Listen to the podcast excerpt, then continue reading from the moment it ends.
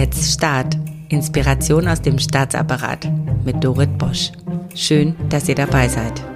Ich stelle euch inspirierende Menschen vor, die mit Mut, Offenheit und Kreativität unser Staatswesen transformieren.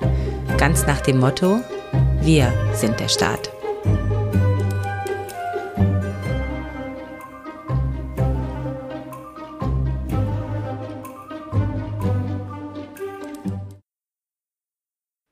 Heutiger Gast ist etwas ganz Besonderes. Ich freue mich schon seit vielen Monaten auf den heutigen Tag und konnte heute Nacht gar nicht richtig schlafen. Er hat ehrlich gesagt gar nicht so viel mit dem Staat zu tun. Es geht um Emanuel Albert. Er ist Beziehungs- und Kommunikationscoach und bekannt als Date Dr. Emanuel. Er ist ein erfolgreicher Life-Coach und Podcaster auf YouTube und Instagram. Emanuel Albert ist ausgebildeter Diplom-Informatiker und hat auch Psychologie studiert.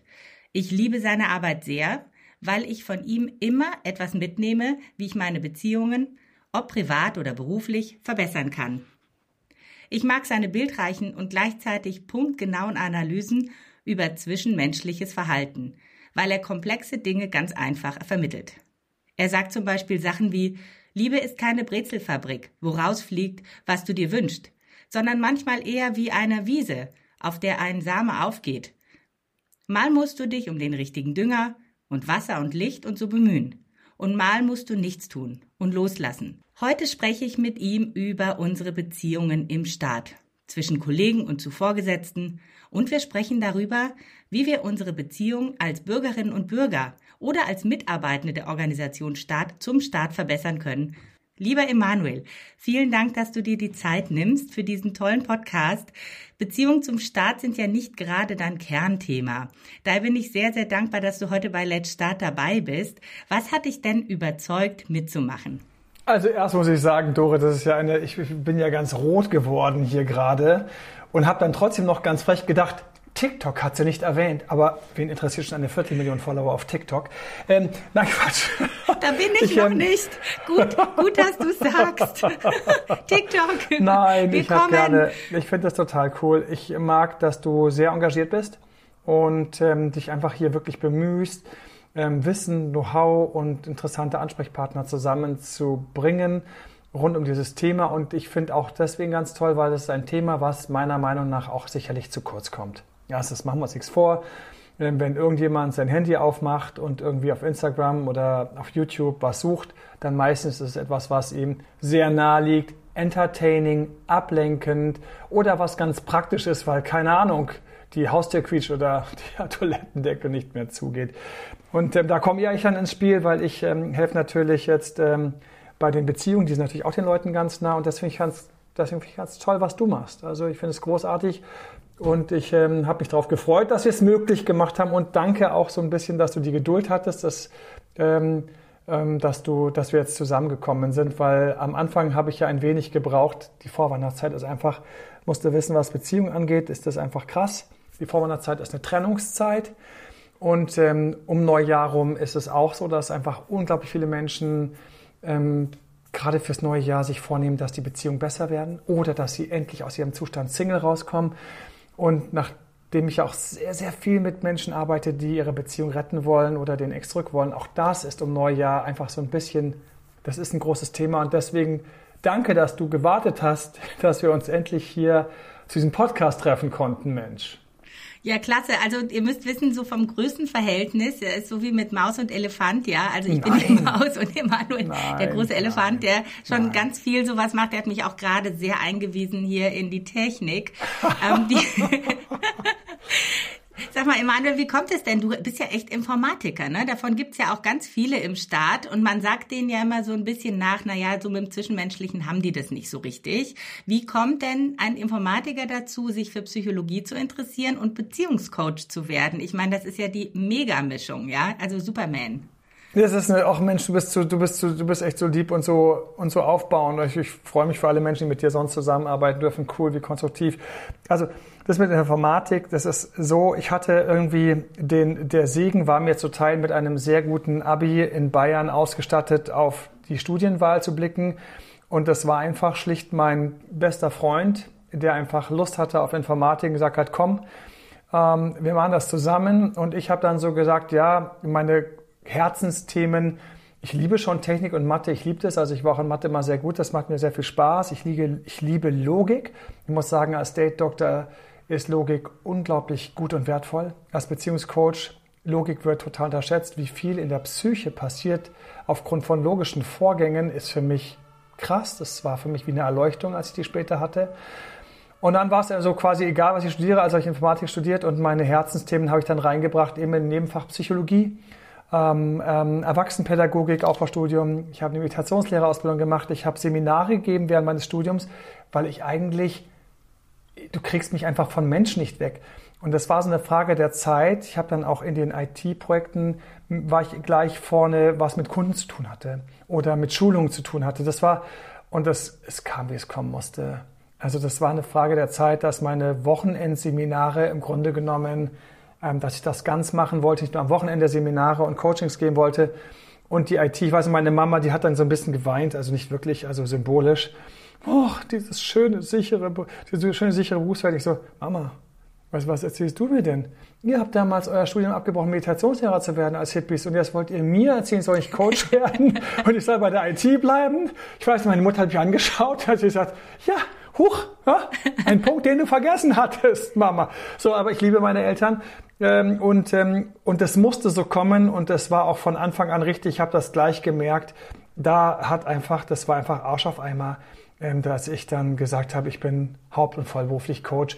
Und die IT hat mir geholfen, das muss ich schon sagen, in dieser Strukturierung und Logik, das studiert man da nochmal auf einem anderen Level. Ähm, aber im Nachhinein war ich damit, ich, ich bekenne mich, ich war nie wirklich voller ITler, hatte aber den Vorteil am Anfang gerade meiner Karriere, dass ich dadurch sehr häufig mit IT-Firmen zusammengearbeitet habe. Die haben mich gebucht, weil ich kannte ihre Welt und konnte ihnen den Einblick geben, genau in das, was häufig fehlt, nämlich dieses ganze empathische, zwischenmenschliche, Brücken bauen, Gespräche retten. Und, und das war gut, das, das war schön. Ich erinnere mich gerne an diese Zeit in München damals zurück. Toll. Ich äh, habe hier tatsächlich einige aus der Verwaltung, die selber Coach sind. Ich bin ja auch ein bisschen auf Abwägen unterwegs und möchte das Herrlich. gerne ausbauen, weil ich finde, ich bin ja eigentlich promovierte Juristin. Ich habe also in den Augen meiner Was Mutter etwas Brett. ordentliches, etwas ordentliches Kind. Jetzt willst du nur mit dem Reden etwas Geld verdienen. Smartes. Ja. Ja. Und die ist völlig entsetzt, ja, meine arme Mama, aber sie hat auch verstanden, ja, wenn du nicht reden kannst, dann äh, wirst du unglücklich. Also mach halt, was du willst. Sie hat gesagt, ha. ich bin jetzt auch alt genug, ich könnte meine eigenen Entscheidungen treffen. Wie, wie herzig, wie herzig. herzig ne? Ja. Also wir ja. sind ja hier ein Podcast äh, für Leute, die extrem viel Mut aufbringen und auch wirklich äh, dazu stehen, anders zu sein, die Transformation immer im Staat anstoßen. Also wenn du dir, das brauchst du dir, glaube ich, gar nicht vorzustellen. Das ist ja so eine hierarchische Welt. Das kann kannst du, kannst du sicherlich gut fühlen als empathischer Mensch. Und es gibt eben viele Menschen, die sagen, ich möchte gerne eine andere Form von Leadership, ich möchte gerne eine andere Form von Kooperation, ja, in unterschiedlichem Kontext, so. Und diese Menschen, das sind alles Pioniere, die treffen sich hier teilweise in diesem Podcast und die erzählen eigentlich immer wieder das Gleiche. Ich kann es auch aus meiner eigenen Erfahrung bestätigen ähm, es ist ja nicht immer leicht, der Prophet im eigenen Land zu sein und Dinge anders zu machen. Also ich möchte heute gerne mit dir darüber sprechen, Worauf muss sich so ein Pionier einstellen, wenn man so ein bisschen gegen den Strom schwimmt oder viele mitnehmen will? Das wird ja auch nicht immer sofort erkannt. Also was ist so der Beipackzettel mit den Nebenwirkungen von Pionieren? Kannst du dich da reinversetzen?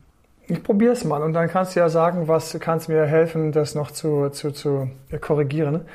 Ähm, das Erste, was mir immer einfällt, ist, dass es einfach, es beginnt im Kopf mit zwei, drei Elementen und ein Element ist, ich brauche, ich muss klar wissen, wie ich mit meinen Ängsten umzugehen habe. Ich fange einfach mal mit etwas an, was unpopulär ist, unsere Ängste. Es ist total unpopulär und ich habe festgestellt, mit den eigenen Ängsten vorwärts zu kommen, ist unglaublich wertvoll, wenn man was Besonderes in irgendeiner Weise an Arbeit leisten will. Es sind die Ängste, dass man was verpasst. Es sind die Ängste, dass man äh, nicht ankommt, nicht gehört wird. Man nimmt sich doch einen Berg vor, der etwas höher ist. Ich weiß noch damals, ähm, wir standen zusammen im Pausenhof in der 11. Klasse und haben so überlegt, so, was soll es denn werden, wenn wir jetzt dann plötzlich Abiturienten werden? Und dann haben wir da so ein riesiger Spielwürfel lag im Pausenhof rum, der für die jüngeren Klassen eigentlich da war, diese riesigen, fetten, so ein ganz normaler Würfel, das große Schaumstoff. Und ich habe gedacht, eins, eins, eins, eins, eins. Und dann habe ich das Ding geworfen und es ist eine Eins geworden. Und ähm, die anderen haben natürlich irgendwas geworfen, haben gesagt, dann standen wir zu 13 und gesagt, ja, es wäre natürlich schon toll, so als kleiner Elfklasser, wenn da eine Eins beim Abitur rauskäme. Und ich weiß noch in meinem Kopf, habe ich gesagt, trau dich das, trau dich das zu wollen. Ich war nicht auf dem Kurs vorher und die anderen beiden auch nicht. Und ich habe gesagt, ich traue mich das. Und in dem Moment kommen Ängste auf dem Weg. Es kommen Ängste, dass man was verpasst, weil man ist einfach bei manchen Sachen nicht dabei. Du kannst nicht voll powern in einem Bereich und überall dabei sein. Du verpasst Partys. Ich habe verpasst irgendwelche Picknicks im englischen Garten, irgendwas. Aber ich hatte dieses klare, dieses klare Ziel, ich hatte dieses klare Bild und dann auch mit diesen leichten Größenwahn. Und das ist so ein ganz einfaches Beispiel mit dem leichten Größenwahn, dass das klappen könnte und klappen muss. Aber ich weiß noch, wie häufig ich Angst hatte, was zu verpassen.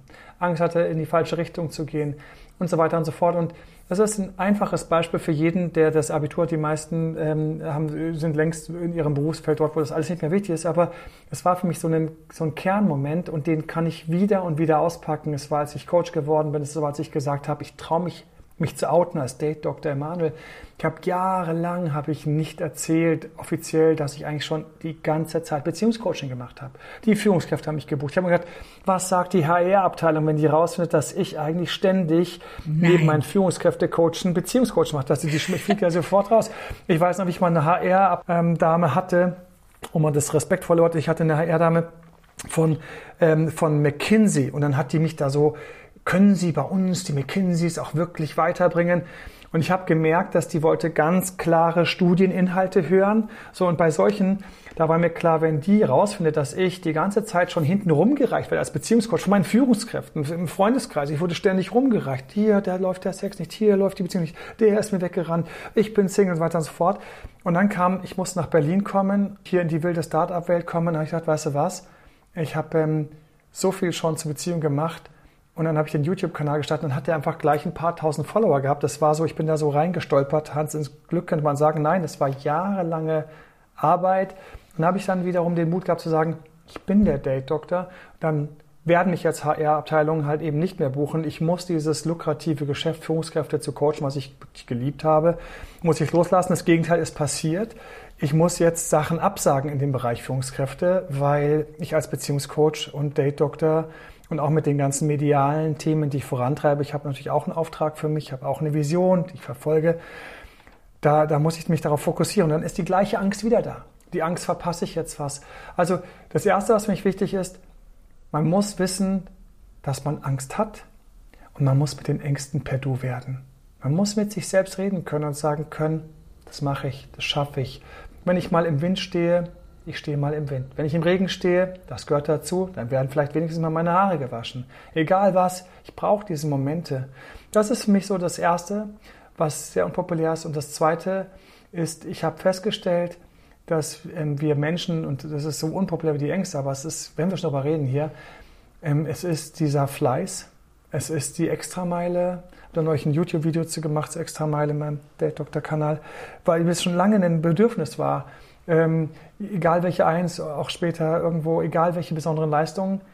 Und du auch jetzt sitzt du da, hast mir gerade erzählt, bist eigentlich bist du gerade irgendwo im Süden ne, und hast jetzt trotzdem ne, deinen Sohn und so weiter und so fort als alles arrangiert, damit wir uns einen Termin halten können.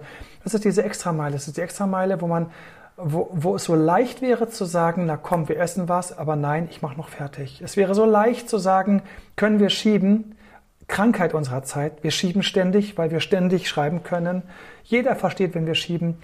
Aber es ist dieser Moment, wo ich einfach und, und das dritte ist, die nüchternen Momente veredeln. Wenn ich dann da sitze und ich heute Morgen oder gestern Abend ähm, noch irgendwelche Kunden-WhatsApps beantworte oder heute Morgen früh mein erstes Telefongespräch heute Morgen war um 6.30 Uhr. Das ähm, ist so, ich hab, bin also dann um 6.30 Uhr am Telefon gewesen, habe mein erstes Coaching gemacht, weil Leute, die ich coache, meistens natürlich irgendwo berufstätig sind, ähm, manche durchaus auch erfolgreich. Und sie äh, müssen selbst schauen und dann, Emanuel, wir können Coaching, hast du nächste Woche was vor 8 Uhr? Hm, haben wir 6.30 Uhr gehabt. Und das sind so Momente, in denen man die Extrameile geht. Und diese Momente, es ist ganz verrückt, die Psyche findet die am Anfang cool, dann nicht mehr. Ich weiß gar nicht warum.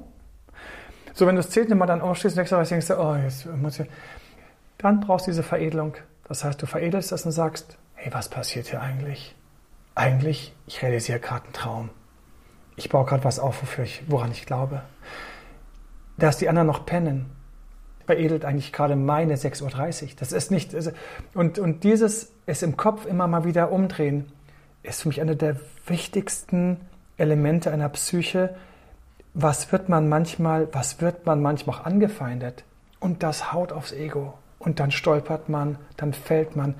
Dann diesen Muskel in der Psyche zu haben, zu sagen, hey, was war daran denn wertvoll? Welche Lektion nehme ich mit? Wie schnell stehe ich auf? Schönes Bild zum Beispiel aus dem Sales, was mir total Spaß macht, wenn ich darüber nachdenke. Ähm, hatte ich neulich irgendwo gehört, hatte irgend so ein, äh, irgendeiner, der im Verkauf sehr stark ist. Verkauf heißt ja ständig Ablehnung am Telefon, ständig Ablehnung am Kunden, alle sagen nein und dann einer sagt wieder ja und kauft was so. Man kann über Verkauf viel sagen, gut oder schlecht, darum geht es nicht. Es ist ein harter Beruf.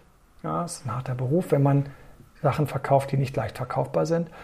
Und dann kam er, ähm, der Referent, zu dem Punkt, wo er sagt, wenn ich eine Ablehnung bekomme oder wenn Kunden von mir eine Ablehnung bekommen, ja, denkst du, die lachen dann? Denkst du, weil die jetzt fünf oder zehn Jahre Verkauf machen, sind die dann glücklich und lachen, weil sie das gelernt haben? Nein, ich falle immer noch. Und ich habe nur gedacht, oh mein Gott, was für eine Wahrheit. Ich, ich Emanuel, ich kenne das. Ich falle immer noch. Ich falle jedes Mal. Wir fallen über Ablehnung, wir fallen über gescheite Sachen, wir fallen. Aber der Unterschied ist, wer das lang genug macht, wir stehen schneller wieder auf. Das ist das Ding. Und das ist das mit diesem Veredeln. Das heißt, es kommt ein Punch, ich krieg was in die Fresse, es gibt irgendwas, das schief gelaufen, weil es laufen Sachen schief. Und dann wie schnell, bis ich wieder mich erinnere, dass ich gerade was gelernt habe, dass das ein Training war, dass das vielleicht Schicksal oder Karma war, was immer. So, das sind für mich so die Sachen, wenn diese drei Dinge irgendwie zusammenkommen, passiert, dann passiert irgendwie Großes im Leben von Menschen. Das kann ich total. Also gerade als du gesprochen hast, äh, habe ich mich also in meinem Erleben gerade total wiedergefunden, weil es ist wirklich so, ähm, es steht niemand da und cheert dich an und sagt, du machst es jetzt um 6.30 Uhr. Ich stehe auch um 6.30 Uhr für manche Podcasts auf oder weil mich jemand sprechen will. Und ähm, ich finde, das ist eine absolute Ehre. Und ich mache das total gerne.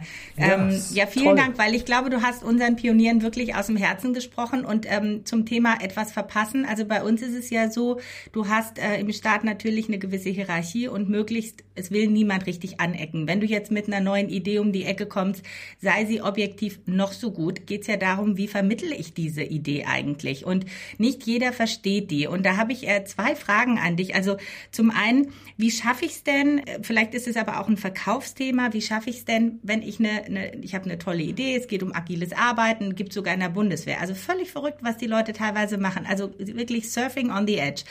Wie nehme ich denn am besten Vorgesetzte mit, die vielleicht noch nicht so Berührung haben mit diesen Themen? Weil ich habe festgestellt, du brauchst schon eine Community, du brauchst irgendwie deine Unterstützung, gerade im Staat, wo du eine Hierarchie hast.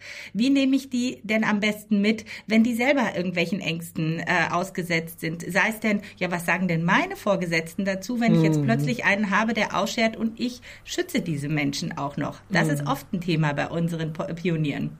Also ich kann einfach mal aus der Wirtschaft sprechen, weil da habe ich doch einiges erlebt und ähm, ich habe auch Changes ähm, begleitet. Das heißt, wenn Firmen durch einen Wandel gegangen sind ähm, oder wenn Führungskräfte Karriere gemacht haben, dann war ich teilweise der Coach äh, an der Seite. Deswegen, äh, ihr müsst schauen, ob das übertragbar ist, weil ich will mir gar nicht anmaßen, dass ich das besser weiß als ihr, weil ihr habt bestimmt schon ganz tolle Sachen gemacht und so weiter. Was ich in der Wirtschaft erlebt habe und wie da Sachen funktionieren, ist, ähm, sind mehrere Ebenen. Und es ist ein komplexes Thema. Aber trotzdem, wir probieren es mal. Vielleicht kommen wir ein bisschen durch. Wir probieren es. Ähm, eine Sache, die ich festgestellt habe, ist, ähm, dass ich, ich brauche ein hohes, sagen wir mal eins von vier, ein hohes Maß an Proaktivität. Proaktivität ist die Fähigkeit, dass ich gerne auch wiederholt mit einer Idee komme. Es ist häufig derjenige gewesen, der häufiger angeklopft hat und dran geglaubt hat, dem man irgendwann durchgelassen hat, schon eine, weil er einen genervt hat. Nach dem Motto, lass doch in Gottes Namen die gute Frau Müller mir ihr Konzept präsentieren, weil ich kann es nicht mehr hören. Ja?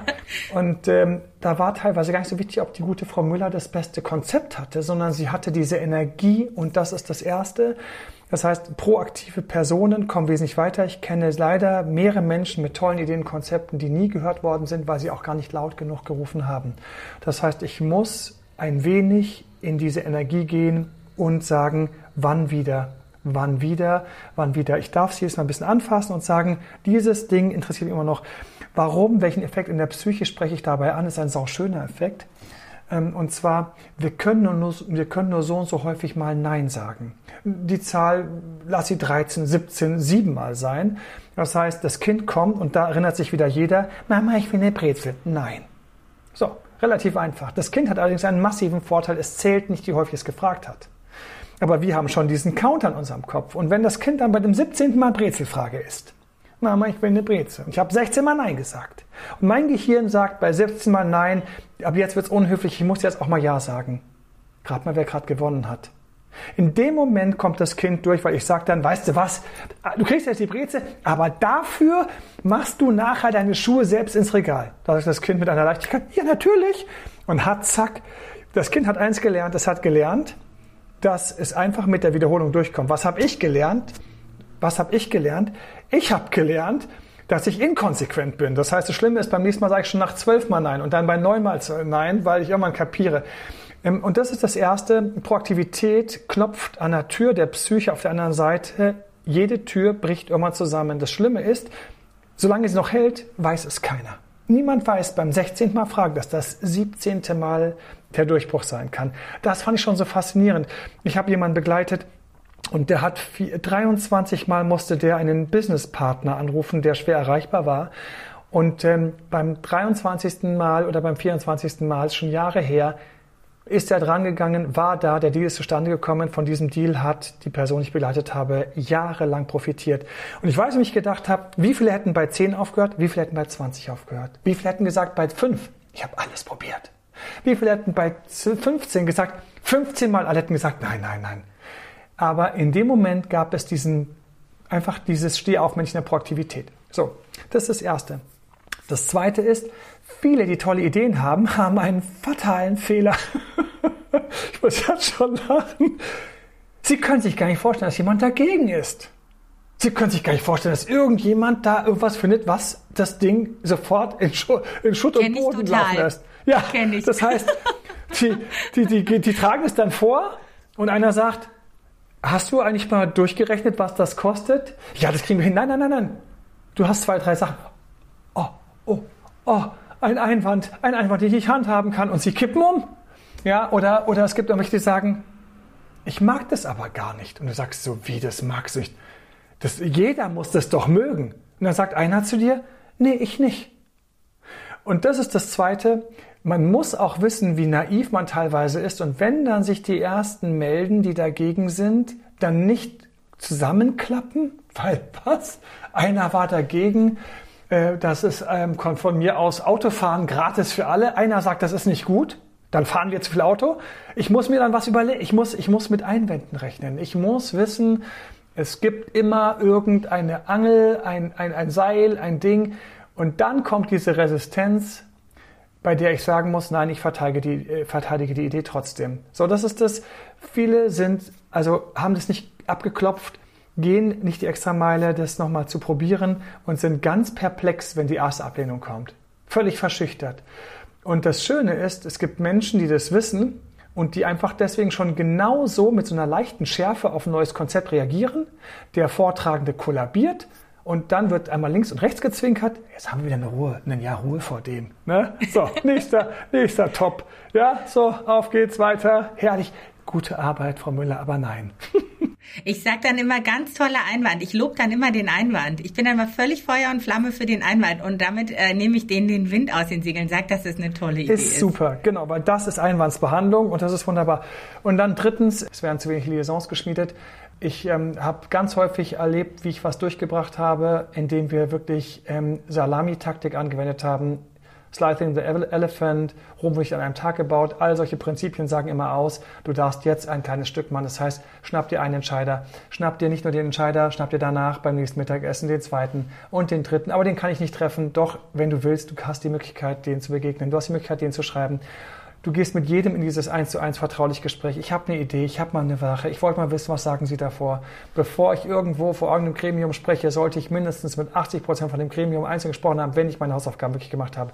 Diese Extraarbeit ist krass in der Wirkungsweise. Also ich habe mehrfach erlebt, wie ich mit Führungskräften etwas durchgebracht habe, weil wir die Leute eins für eins durchgegangen sind, die alle eventuell hätten meckern können. Und ganz viele Leute hoffen, dass sie bei der Präsentation dann da sind und zehn Leute klatschen, fünf Leute klatschen, acht Leute klatschen. Das ist Traumtänzerei. Und ähm, ich habe ähm, diese Sache, dass ich einfach in meinem Kopf sagen muss, okay, ich habe die Nummer auf LinkedIn gesehen. Da hast du doch gerade gesagt, auf LinkedIn kannst du ihn anschreiben. Das, das war's doch schon. Schreibst auf LinkedIn an, sagst, bin Fan ähm, und so weiter. Ich habe Gedanken, ich würde gerne mal und so weiter. Manche sagen dann, ja, aber ich bin doch der falsche Ansprechpartner. Ja, aber ich würde trotzdem gerne Ihre Meinung hören, weil Sie ja dann. Und plötzlich merkst du, wenn du zur Präsentation kommst, was bist du schon durch, weil du hast die Arbeit vorher gemacht. Also das war so für mich so ein Kniff, als ich das erste Mal über Dinge gestolpert bin.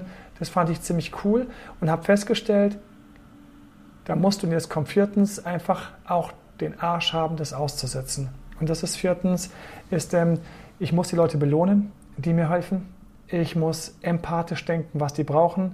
Und wenn einer zwei Monate braucht, dann braucht er zwei Monate. Wenn mein Konzept gut ist, dann kann es auch drei Monate noch warten, bis ich es präsentiere. Also das ist so das nächste Ding. Ich will die Leute, ich will in deren Köpfen Sinn machen. Also muss ich auch deren Zeitplanung akzeptieren. Und ich muss auch, wenn ich überlege, so ganz, ich springe mal komplett in mein, in mein Beziehungscoaching, okay? Abgefahrenes Beispiel an dieser Stelle, abgefahrenes Beispiel, weil es, aber du wirst sehen, ähm, ich sitze mit einem Astrologen zusammen. Vedische Astrologie, Jyotish, fand ich ganz spannend damals im Rahmen meiner Meditationslehrausbildung. Und habe mal in mein Horoskop reinschauen lassen. Das ist jetzt nicht so was, dass der sagt, ja, Emal, du bist ja hier irgendwie Skorpion oder sowas. Nein, die schauen sich einen richtigen Geburtsmoment an, zwölf, zwölf ähm, Häuser, Winkel, alles mögliche. Also spannend, spannend. Du kannst dran glauben, kannst nicht dran glauben, wie dem auch sei. Ähm, dann hatte ich damals, ähm, bin ich gerade vom Meditationslehrerkurs fast fertig gewesen. Ich habe, du musst wissen, zwei Jahre Mönch gelebt.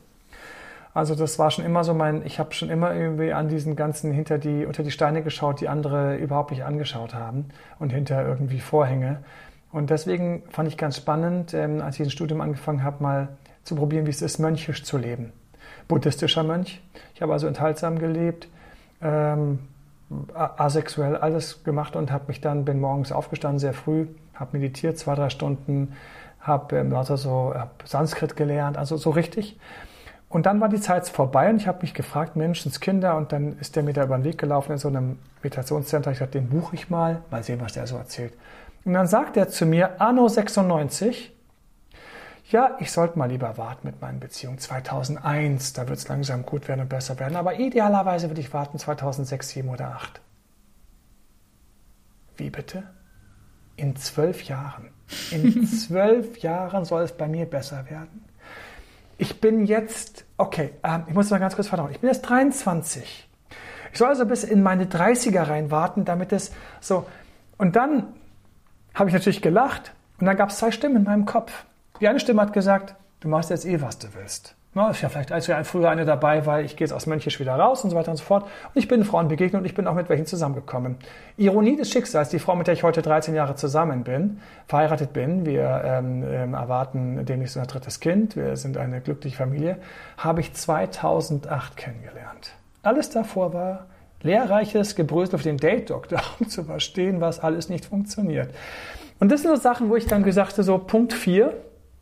Punkt 4 ist, Manchmal gibt es Konditionen. Entweder ich, ich spiele mit ihnen mit oder ich fliege raus. Ich krieg, ich, ich krieg, ich krieg, wenn irgendein Entscheider ein halbes Jahr braucht und ich kann auf den nicht warten, dann ist halt meine. Und das ist so eine Sache, ich bin sehr bescheiden geworden, folgterweise. Sehr bescheiden und sag, okay, ich schaue mal, wie weit ich komme. Und nochmal, was denkst du, was denkt der? Dann gibt es diesen Termin. Das Verrückte ist, heute blicke ich zurück, weißt du, 2008, wie lange ist das jetzt her? Dorit, 2008, weißt du, das ist, wer denkt noch an 2008? Das ist das Verrückte. Wenn die Frist vorbei ist, wenn, die Aus, wenn diese Auszeit, die du warten musstest, vorbei ist, dann schaust du mit Leichtigkeit zurück, hast dein Ding durchgebracht, hast dein Konzept an den Mann gebracht, es wird umgesetzt, alle loben dich oder freuen sich, genießen die Vorteile deiner Arbeit. Und ähm, wenn du dann angekommen bist, dann ist alles immer, dann war es immer lohnenswert und schön. Das heißt, manchmal muss ich auch diesen Blick in die Zukunft wagen und mir erlauben zu sagen, Stell dir vor, du hast es appliziert. Stell dir vor, du hast es eingebracht. Stell dir vor, das ist rum, das hat geklappt. Du wirst es immer noch Jahrzehnte genießen können und du wirst stolz auf dich sein. Klasse. Es gibt ja im Griechischen gibt es eine Gottheit, die nennt sich Kairos, also dieses, oh. dieses richtige Timing, the flow. Oh, Dann, wenn das alles nachschauen. zusammen, ja, ist richtig cool. Also einer deiner Podcast-Mitgäste, also der Seelsorger der Bundespolizei, äh, Herr Dr. Hoppe, hat äh, den Kairos eingebracht. Auch vielen Dank für diese Ausführungen und sehr, sehr persönlich. Ähm, echt äh, stark, das mit dem Mönchischsein. Äh, sehr, sehr interessant. Ich mache mal einen Switch äh, rüber. Staat ist ja ein großes äh, Gebilde, so wie viele andere auch. Jetzt bin ich zum Beispiel in einem Bereich, möchte da was Neues einbringen wie erkenne ich denn, ob mein Umfeld genauso tickt wie ich? Wie erkenne ich denn, ob es vielleicht sogar toxisch ist? Ich bringe jetzt mal einen ganz großen Begriff ein. Du sprichst auch viel über Narzissmus. Den gibt's ja überall. Ja, es gibt narzisstische Menschen. Also ich habe ja gelernt, mit allen Menschen umzugehen. Ich habe davor überhaupt keine Angst. Aber viele Menschen fühlen sich eben bedroht, wenn jemand sehr, sehr an seinen eigenen Interessen orientiert ist und mich nicht sieht. Wie, welchen Tipp würdest du denn dafür geben? Wie gehe ich denn mit einem Umfeld um, das dich nicht sehen kann? Weil sie am sehr, sehr mit sich selber beschäftigt sind, um jetzt gar nicht so den großen Begriff Narzissmus zu bringen? Also ich gehe mal trotzdem ganz kurz auf, diesen, auf die narzisstische Elemente ein. Das beginnt damit, ich muss erstmal aufwachen, aus meiner Naivität zu denken, dass es sowas nicht gibt. Doch, es gibt Menschen, die sind nicht daran interessiert. Es gibt Menschen, die sind sehr mit sich beschäftigt. Es, sind, es gibt aber jetzt, das ist noch alles klar, weil normalerweise erkenne ich die ja daran, dass sie zum Beispiel mich zuhören und so weiter und so fort. Aber nein, es geht noch eine Etage weiter.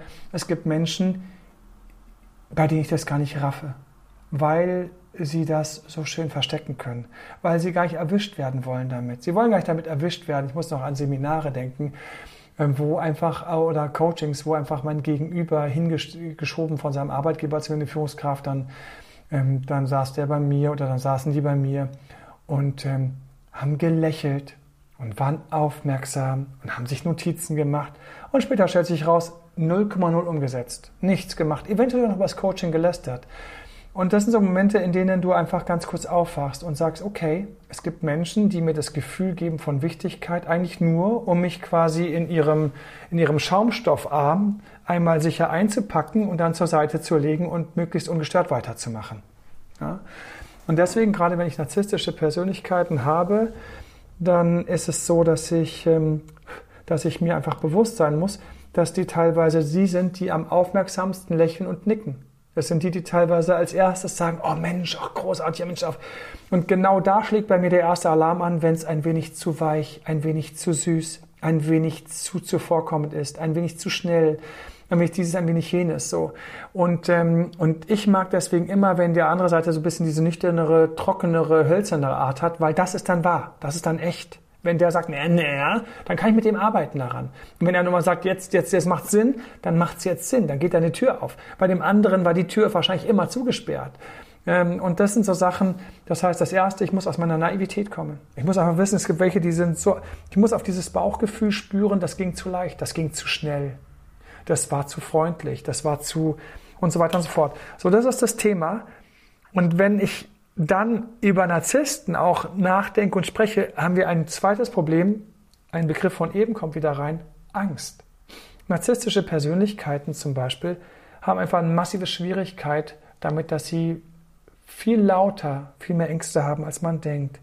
Kommen jovial daher, ja, treten selbstsicher auf, haben das Grinsen, haben das Lächeln, haben einfach den Blick für die Kamera oder die kleine Szene, das kleine Drama, um gut anzukommen. Aber Schwierigkeit innen drin, und das denkt man nicht, ist ein ganz löchriger, riesiger Eimer.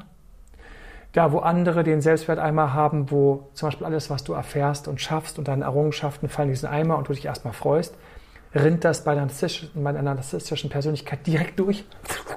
Und ist ständig leer, sie fühlen sich ständig hohl. Sie brauchen den nächsten Kick. So erhöht sich zum Beispiel das, die, die Rate des Fremdgehens. Ähm, aber auch der Hunger nach Positionen, ähm, der Hunger nach, nach, nach, nach Aufmerksamkeit. Ähm, es ist teilweise schon in Kindheitstagen trainiert worden, wie muss ich was, welche Strippen ziehen, dass Mama oder Papa lauter oder A sagen. Ähm, wie schaffe ich es schon im, im Spielplatz, im Sandkasten, dass möglichst alle an meiner Burg mitbauen, weil mich total zerfrisst, dass Fritzchen vorgestern eine größere Burg hatte.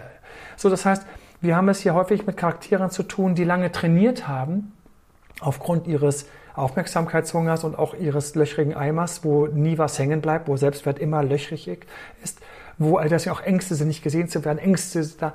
Ich muss also wissen, diese Person ist vor allen Dingen innen drin verunsichert, aber das kann ich nicht ansprechen, sagen, hey, du bist verunsichert, dann nimmt er mich nicht in den Arm und sagt, oh, danke für diese Reflexion, sondern ich muss wissen, dass diese Person das seit Jahren trainiert hat. Das heißt, ich habe ganz kurz mal ein Hallo wach, dass hier jemand seit Jahren so unterwegs ist, aber schön, wenn jemand Ängste hat, ist er auch nicht unendlich stark. Das heißt, ich kann den überwinden, ich kann mir Gehör verschaffen, ich kann unbequem werden und ich muss manchmal unbequem werden, da habe ich es mit narzisstischen Persönlichkeiten zu tun, muss ich manchmal auch ein bisschen drohen und Achtung dazu stehen zu drohen. Ja, so ein Beispiel aus meiner Schulzeit war, ähm, der Junge, der hat mehrere Sachen gemacht, dummerweise. Und ähm, einmal, ähm, ich war neu in der Klasse, hat er immer an mein Ohr geschnipst, immer an mein Ohr geschnipst. Und er hat natürlich das Standing auch der Klasse auf seiner Seite gehabt, weil ich war der Neue und so weiter und so fort. Und ich habe gemerkt, wenn ich mich jetzt nicht wehre, dann wird das sich eventuell rumsprechen und alle schnipsen mir ins Ohr oder machen solche Sachen. Und mir war also deswegen, ich habe mich also umgedreht, ein, zwei Mal gefordert, bitte lass das und so weiter und so fort. Und mir war bewusst, das ist nicht das Richtige. Ich muss ihn erschrecken. Und deswegen habe ich mich dann einmal umgedreht und ich habe ihn geschubst. Er fiel dann in seinen Stuhl, kippt nach hinten und hat Angst gehabt. Und dann habe ich gedacht, oh mein Gott, der wird mir sicher nach der Schule auflauern. Nichts dergleichen. Es war Ruhe für Wochen. Äh, Wochen, ne? Nicht für immer. Aber es war Rufwort. Und deswegen narzisstische Persönlichkeiten, muss ich auch mal wissen, sind nicht wirklich stark, sind auch nicht keine starken Partner. Ähm, am Ende vom Tag haben sie Angst. Wenn ich das weiß, dann kann ich im zweiten Schritt schon teilweise energischer und selbstbewusster auftreten, solange ich an meine Sache glaube. Und das dritte ist, wenn die narzisstische Persönlichkeit merkt, und den Effekt kennt ihr alle, den kennst du auch, dass ich doch da bin, dass ich nicht klein zu kriegen bin, dann dann fängt sie an, dich zu bewundern. Und wenn mhm. du weitermachst, fängt sie an, sich an dich ranzuheften, nach dem Motto, wenn ich die nicht stoppen kann, dann schlage ich mich mal lieber auf ihre Seite. Das heißt, das Verrückteste von der Sache ist, nachdem dir am Anfang keiner zugehört hat, teilweise Leute mit sich selbst beschäftigt waren und innen drin eigentlich nur Angst hatten und ich das alles ausgehalten habe und teilweise einfach ein bisschen energischer und ein bisschen lauter war und nicht gleich Angst hatte, kann sein, dass dieselbe Person ein, zwei Jahre später sagt, toll gemacht, toll gemacht, ne? wunderbar, ich bin ja ganz auf ihrer Seite. Und ähm, du hast ja noch immer ähm, in deinem, also als Rückenwind noch dabei. Das klingt toll, sehr aufmunternd. Ja, ich hoffe ein Gut. bisschen, weil am Anfang ist es ätzend. Ne? Am, am Anfang ist vor. Es, be es, be es, beginnt ätzend, es beginnt ernüchternd. Sehr gut. Äh, ich habe hier echt noch so viele Fragen an dich, aber ganz ehrlich, du erzählst so toll, dass ich die Zeit fast vergesse. Ich möchte dir noch eine Frage stellen, wenn ich darf. Und zwar, ähm, haben wir noch so viel Zeit, Emanuel? Ja. Eine ja. letzte Frage. Und zwar, ich habe also diese Frage ist meine Lieblingsfrage, deswegen save the best for last. Also, stell dir vor, ja, stell dir vor, jetzt kommt's, ganz hot stuff. Stell dir vor, also es gibt ja, viele konstatieren, einen Vertrauensverlust zwischen Bürger und, äh, und, Staat. Stell dir vor, der Staat und die Bürger kommen zu dir in die Coaching-Sprechstunde und wollen ihre Beziehung verbessern. Was erzählst du ihnen? Oh, da atme ich erstmal tief ein, um mich zu sammeln. Die ist gut, oder? Ja. Die beiden würden vor mir sitzen. Die beiden würden vor mir sitzen. Ich würde wahrscheinlich mit meinen ganz, ich würde mit meinen ganz klassischen Tools beginnen. Ähm, das erste ähm, Tool ist, ich liebe Spiegeln. Das heißt, ich würde beide erstmal Übungen machen, wo der eine den anderen imitieren und nachmachen muss, um sie zu zwingen, sich in den anderen ein bisschen reinzudenken. Weil es verrückt ist, wenn ich jemanden spiegel, dann ähm, bin ich dort, wo ich ähm, mehr mitbekomme von dem, was er spürt. Spiegeln, ganz kurz, ist, dass zwei Menschen, körperliche Spiegeln, eine ähnliche Körperhaltung haben. Das ist, als Kind hätte man nachmachen gesagt. Ne? Und was passiert, wenn ich jemanden nachmache, ist lustigerweise, ich habe ja die ähnliche Körperhaltung, dadurch kriegt mein Nervensystem ähnliche Impulse aus meinem Körper als, als, als Feedback, als Resonanz aus dem Körper ins Nervensystem. Das heißt, ich würde die beiden erstmal in eine Spiegelübung geben, damit jeweils ähm, der Staat ähm, nochmal viel klarer spürt, wo jetzt nochmal alle gerade stehen, weil man denkt, man wüsste, da, wüsste das, aber tut es nicht, weil man, das Verrückte ist, wir Menschen, wir haben, wir haben sowas ganz Verrücktes in unserem Kopf. Ich habe es noch nicht so richtig in ein Prinzip fassen können und vielleicht gibt es von irgendjemand schon ein Prinzip, ist das Prinzip beschrieben worden, aber ich schlüpfe teilweise eine Rolle und gehe da wie in eine andere Persönlichkeit. Das heißt, ähm, Ich, ähm, ich weiß, dass ich jetzt Polizist bin und in dem Moment gehe ich aufrechter. Ich ähm, bin plötzlich kantiger, ähm, weniger leicht für irgendwas überredbar. Ich ziehe die Uniform aus und plötzlich bin ich der, der dann wiederum sich vom Partner oder von den Kindern veräppeln lässt und so weiter und so fort. Also, und deswegen, ich habe das Gefühl, dass das dann an der Stelle, ich würde hoffen, durch meine Spiegelübung, dass ich das brechen könnte. Also sowohl der Staat noch mal ein bisschen mehr spüren muss, so wo, wo jetzt wer wie in seinem Schmerz ist. Und dann nicht, er darf nicht gleich sagen, ich weiß das. Nein, nein, nein, das darf man nicht sagen. Er darf nicht sagen, ich weiß das, sondern mal sagen, ach, danke für die Erinnerung. Ähm, was könnte? Bürger wiederum müssten dieselbe Spiegelübung machen und feststellen, ja Mensch, was würde ich denn, was würde ich denn entscheiden? Um Jetzt Gottes kommt die Willen. Polizei, du hast sie herbeigeholt. Ja, ja, ja, ja, das war wahrscheinlich hier da vorne ist eine Wache und wir haben noch gleich weiter eine Feuerwehr hier. Okay. Herrlich. Ja, das ist das zweite, die zweite Übung, ähm, die ich machen würde, ist, ähm, das ist das Harvard-Modell. Ähm, das ist ein wunderschönes Modell, bei dem man einfach mal beide erzählen lässt, was sie so erreichen wollen und was soll dann passieren und dann und dann und dann. Und immer sagt, okay, was willst du damit erreichen? Was ist das nicht höhere, höhere was du damit erreichen willst? Und du gehst durch die Stufen durch. Meistens kommen am Schluss Menschen auf dieselben Antworten. Am Ende vom Tag kommt irgendwann sowas raus wie, eigentlich wollen wir glücklicher zusammenleben oder sowas. Und dann würde ich sagen, okay, ihr habt verschiedene Ansätze, wie ihr das erreichen wollt, aber ihr wollt doch eigentlich dasselbe, weil das Verrückte ist folgendes. Wenn es mir gelingt, obwohl die verschieden sind, dass die einmal kurz fühlen, dass sie eigentlich dasselbe wollen, geht es beiden besser. Mm. Das ist so verrückt. Das ist ein Gefühl, das kriegst du nicht in Intellekt, das kriegst du nur auf irgendwo Bauch- und Herzebene. Wenn ich also das schaffen würde, das würde ich dann jagen, dass die, die Staatsfigur ganz kurz denkt, die wollen dasselbe wie wir.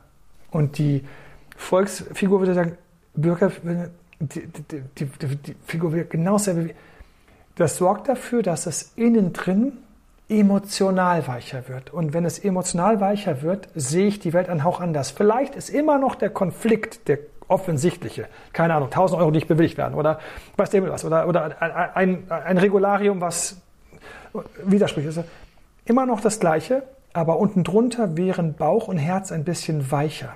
Weicher hat immer geholfen, dass Dinge zustande kommen. Immer.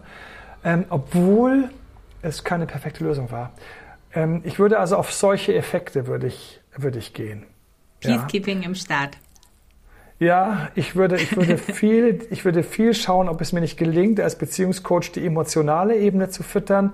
Ich weiß noch, ich hatte da zwei Sitzen und die waren, weiß Gott, unterschiedlich, die beiden werde ich nie vergessen. Und plötzlich konnte ich ihnen sagen, mit Fug und Recht, ihr wollt dasselbe. Merkt ihr eigentlich, dass ihr ähnlich seid? Die schauen sich so an. Und die waren so richtig so in dem Projekt verfeindet, immer schlimmer über Monate. Und nein, nochmal. Wisst ihr, dass ihr ähnlich seid? Wisst ihr eigentlich, dass ihr dieselben Themen habt, dieselben Herausforderungen, dieselben Dinge, dieselben Messer, die euch in den Rücken gerammt werden? Wisst ihr es eigentlich? Die haben sich angeschaut. Ab dem Moment, ich weiß, der Geschäftsführer des Bautrags sagt, Herr Albert, was haben Sie mit den beiden gemacht? ich habe Ihnen nur geholfen, einmal zu verstehen, dass der andere genauso ist wie ich und dieselben Themen hat. Ab dem Moment haben die Emotionen geholfen, fünfe gerade sein zu lassen. Die Schönheit liegt im Auge des Betrachters. Der Betrachter hat ein anderes Auge bekommen, plötzlich hat er eine andere Schönheit gesehen. Also ich glaube, da wird es da für mich langlaufen. Das heißt nicht so sehr unbedingt an dem Thema arbeiten, an dem man sich abarbeitet, wer hat Recht, wer hat Unrecht, sondern mehr auf diese emotionale Ebene gehen. Ja, und diese, diese an, Ähnlichkeit. An dem Thema arbeitend dann eine emotionale Verknüpfung zu machen, versuchend an dem Thema weiterarbeitend. Ah. Ich verlasse das Thema nicht.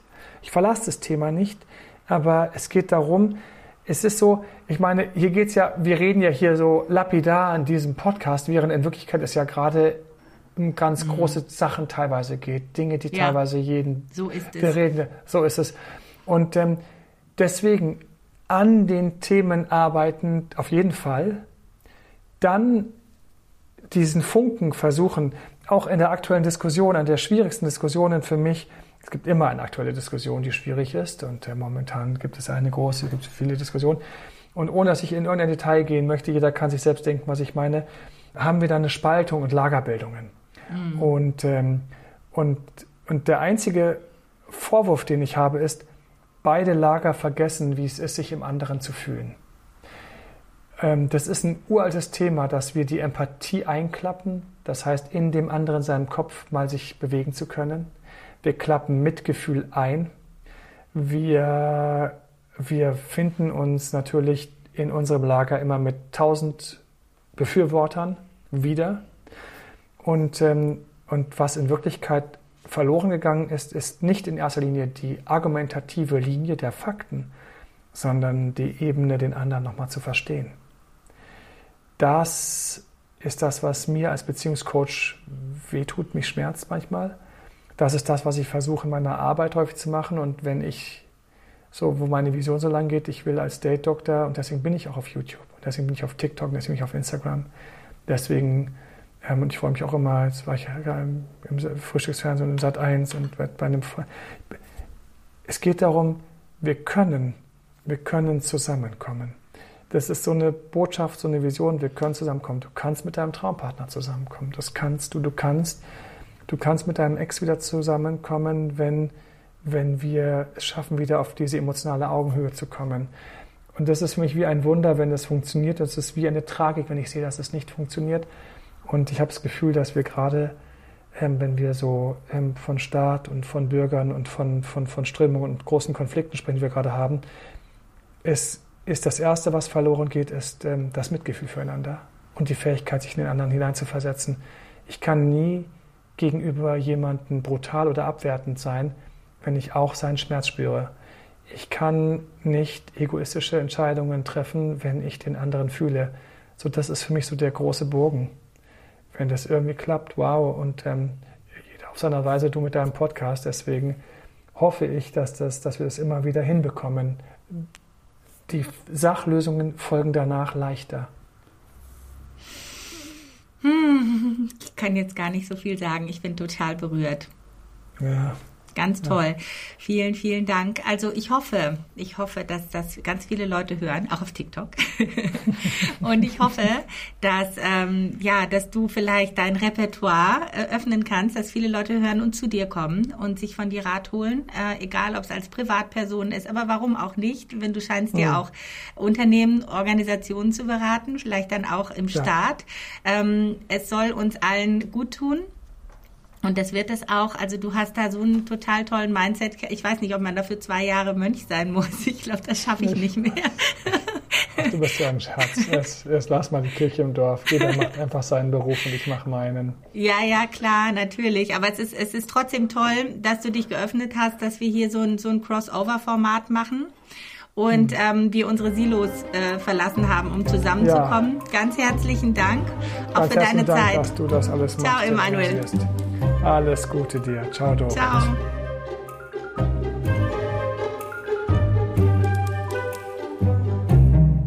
Und das war es bei Let's Start, Inspiration aus dem Staatsapparat mit Dorit Bosch. Schreibt mir gerne und abonniert diesen Kanal, damit ihr keine Folge verpasst. Let's Start. Viel Spaß bei der Umsetzung.